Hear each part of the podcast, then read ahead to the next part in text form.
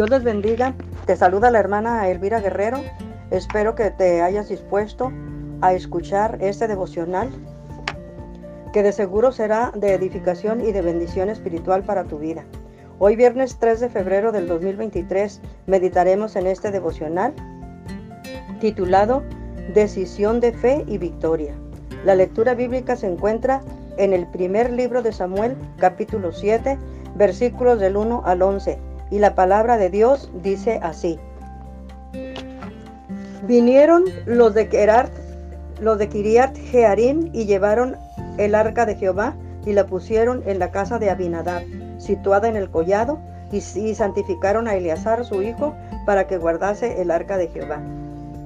Desde el día que llegó el arca a Kiriat Jearim pasaron muchos días, 20 años, y toda la casa de Israel lamentaba en pos de Jehová. Habló Samuel a toda la casa de Israel diciendo, si de todo vuestro corazón os volvéis a Jehová, quitad los dioses ajenos y a Astarot de entre vosotros y preparad vuestro corazón a Jehová y solo a él servid y os librará de la mano de los filisteos. Entonces los hijos de Israel quitaron a los, a los Baales y a Astarot y sirvieron solo a Jehová. Y Samuel dijo, reunid a todo Israel en Mizpa y yo oraré por vosotros a Jehová. Y se reunieron en, reunieron en Mizpa y sacaron agua y la derramaron delante de Jehová y ayunaron aquel día y dijeron allí, contra Jehová hemos pecado. Y juzgó Samuel a los hijos de Israel en Mizpa. Cuando oyeron los filisteos que los hijos de Israel estaban reunidos en Mizpa, subieron los principales, perdón, los príncipes de los filisteos contra Israel, y al oír esto, los hijos de Israel tuvieron temor de los filisteos. Entonces dijeron los hijos de, de Israel a Samuel, no ceses de clamar por nosotros a Jehová, nuestro Dios, para que nos guarde de la mano de los filisteos. Y Samuel tomó un cordero de leche y lo sacrificó entero en holocausto y Jehová a Jehová, perdón, y clamó Samuel a Jehová por Israel y Jehová lo oyó. Y aconteció que mientras Samuel sacrificaba el holocausto, los filisteos llegaron para pelear con los hijos de Israel. Mas Jehová tronó aquel día un gran estruendo sobre los filisteos y los atemorizó y fueron vencidos delante de Israel. Y saliendo los hijos de Israel de Mizpa, siguieron a los filisteos hiriéndolos hasta abajo de Betcar. Vamos así entonces, hermanos, a estar meditando en estos versículos de la palabra del Señor. En estos versículos de la palabra del Señor. Y vemos nosotros en esta palabra que dice, hay paz cuando obedecemos los mandamientos de Dios. Los hombres de Israel colocan el arca en la casa de Abinadab, en Kiriat, Kiriat Jearim, y santifican a Eleazar, su hijo, para que guarde el arca. Probablemente Abinadab fue un hombre levita al tratar el arca conforme al mandamiento de Dios. Así es de que Israel goza de paz durante 20 años y el pueblo comienza a anhelar cada vez más al Señor. Nosotros podemos aquí también ver que Eleazar pues es un hombre sacerdotal, para empezar. Y también aquí habla de, santificaron también, ¿verdad? Eh, en, el, en el versículo 1. Dice, es, es, una, aquí podemos ver nosotros una conexión con la familia de Leví. Entonces sí, era de los levitas. Ahora también dice que, que ellos lamentaban, que lamentaron ellos, lamentaban ellos, ellos durante este tiempo, ellos lamentaban pues no estar, ¿verdad? Eh, en, en la presencia de Dios, ¿verdad? Porque ellos decían que, porque para ellos el arca representaba la presencia de Dios. Y ellos en, este tiempo, eh, ellos están como viviendo en, en un letargo. En, un letargo están viviendo eh, como en una en, una oscuridad. Entonces ellos están tristes, ¿verdad? Porque, porque, porque tratan de buscar al Señor, ¿verdad? Pero algo falta. Entonces, eh, el verbo traducido lamentaban en pos transmite la idea de luto.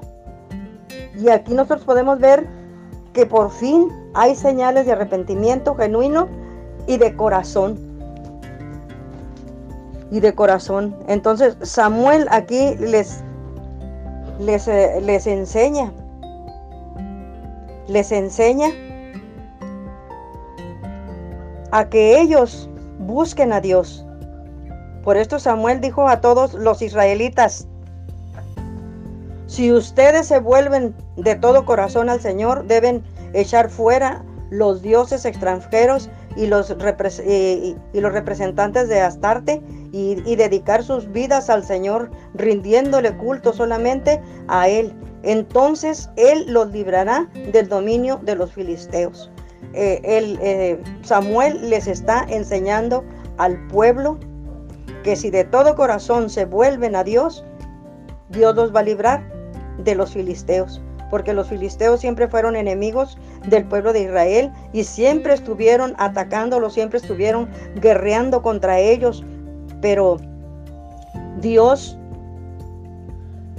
pues en algún momento dejó al pueblo de Israel porque fue porque fue testarudo, porque no le hacía caso, porque fue en pos de, otros dioses que no era él, porque a él era el que le tenían que dar adoración. Entonces, pero una vez que, viene el, arca y la ponen allí en, en Kiriat Jearim, entonces todo Israel buscaba con ansia al Señor.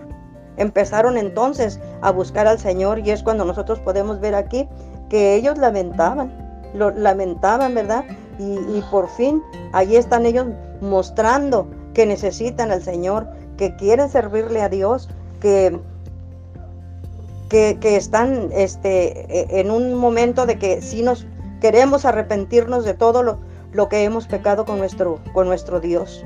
Por esto Samuel le dijo a todos los israelitas, si ustedes se vuelven de todo corazón al Señor, deben echar fuera los dioses extranjeros y, las representaciones de Astarte y, y dedicar sus vidas al Señor, rindiéndole culto solamente a Él.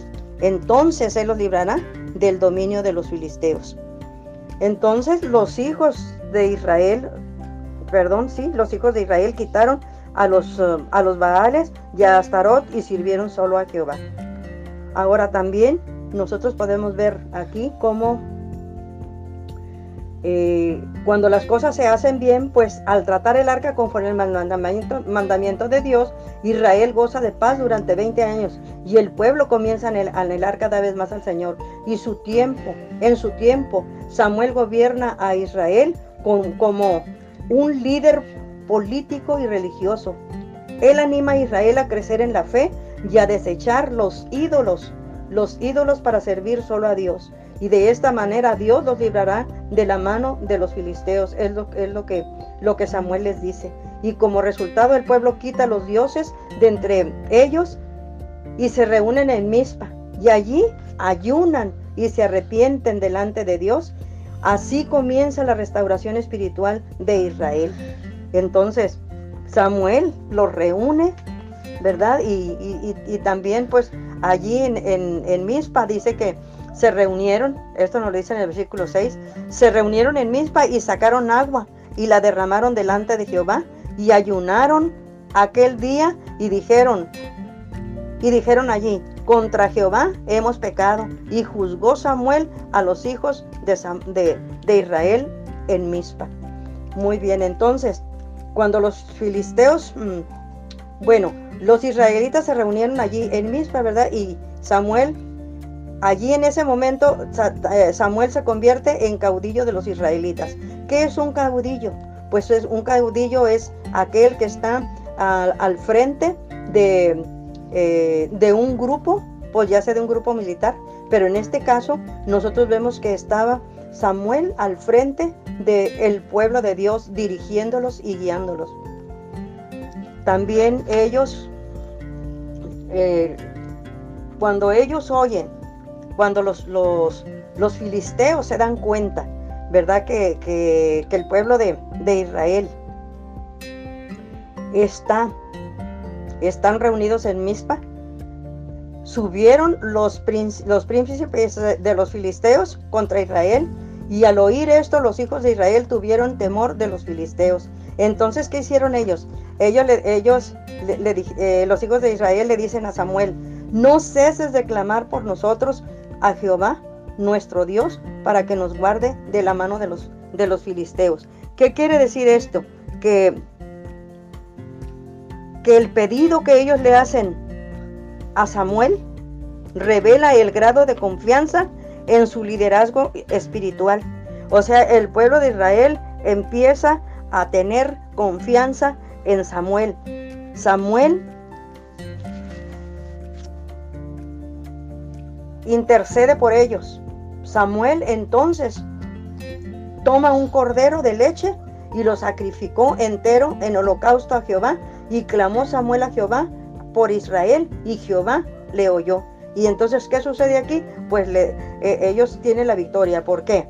Porque dice que cuando Samuel estaba ofreciendo el holocausto, los filisteos avanzaron para atacar a los israelitas. Entonces el Señor lanzó un trueno enorme contra ellos y los asustó y de este modo fueron vencidos por los israelitas. Nosotros sabemos pues, que cuando nosotros tenemos un problema grande, no hay un problema más grande que Dios. No hay algo más grande que Dios no lo pueda resolver. Dios está de parte de su pueblo y Dios los, los, está, los está ayudando. Entonces, derrota de los filisteos en Mispa, en, en Mispa.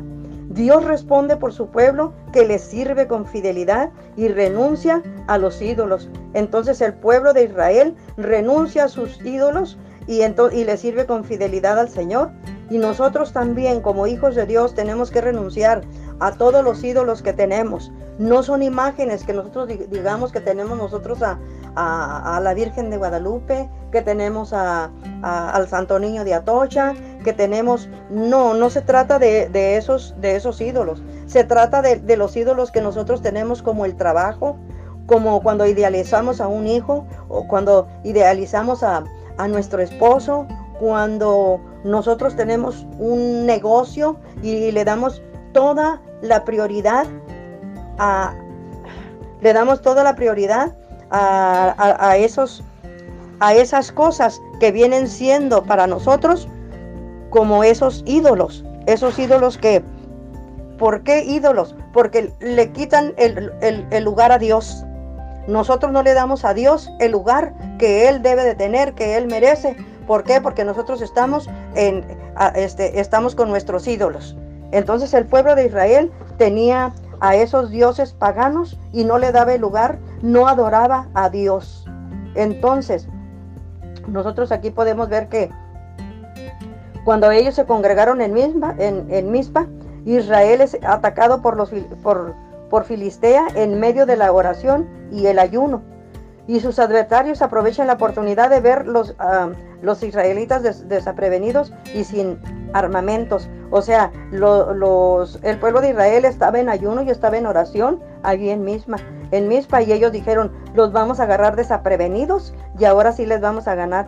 Pero no sabían que, que estaban ellos clamando al Señor y que estaban en un momento de vamos a decir, de adoración para Dios, porque ya ellos estaban consagrando, ya ellos estaban allí buscando de Dios. Entonces, ellos no tenían armamento para salir contra ellos. Esta crisis inesperada pudo haber acarreado confusión a Israel. De hecho, el pueblo siente temor por la invasión filistea, pero se arma de valor.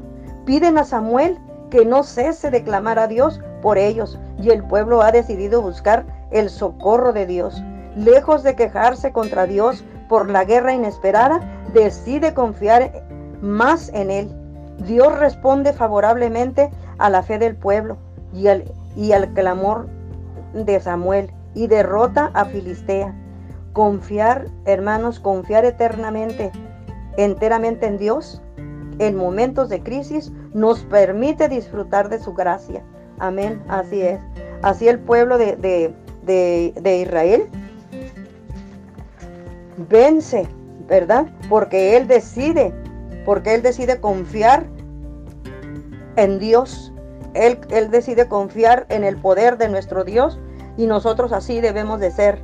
Cuando nosotros tenemos un, un, problema, nosotros debemos confiar más en nuestro Dios, saber que Dios es el que nos va a librar, saber que Dios es el que nos va a ayudar en todo aquello que venga a quejar nuestra vida, nuestros, que venga a, en contra de nuestra vida, ya sea física o nuestra vida espiritual o como sea.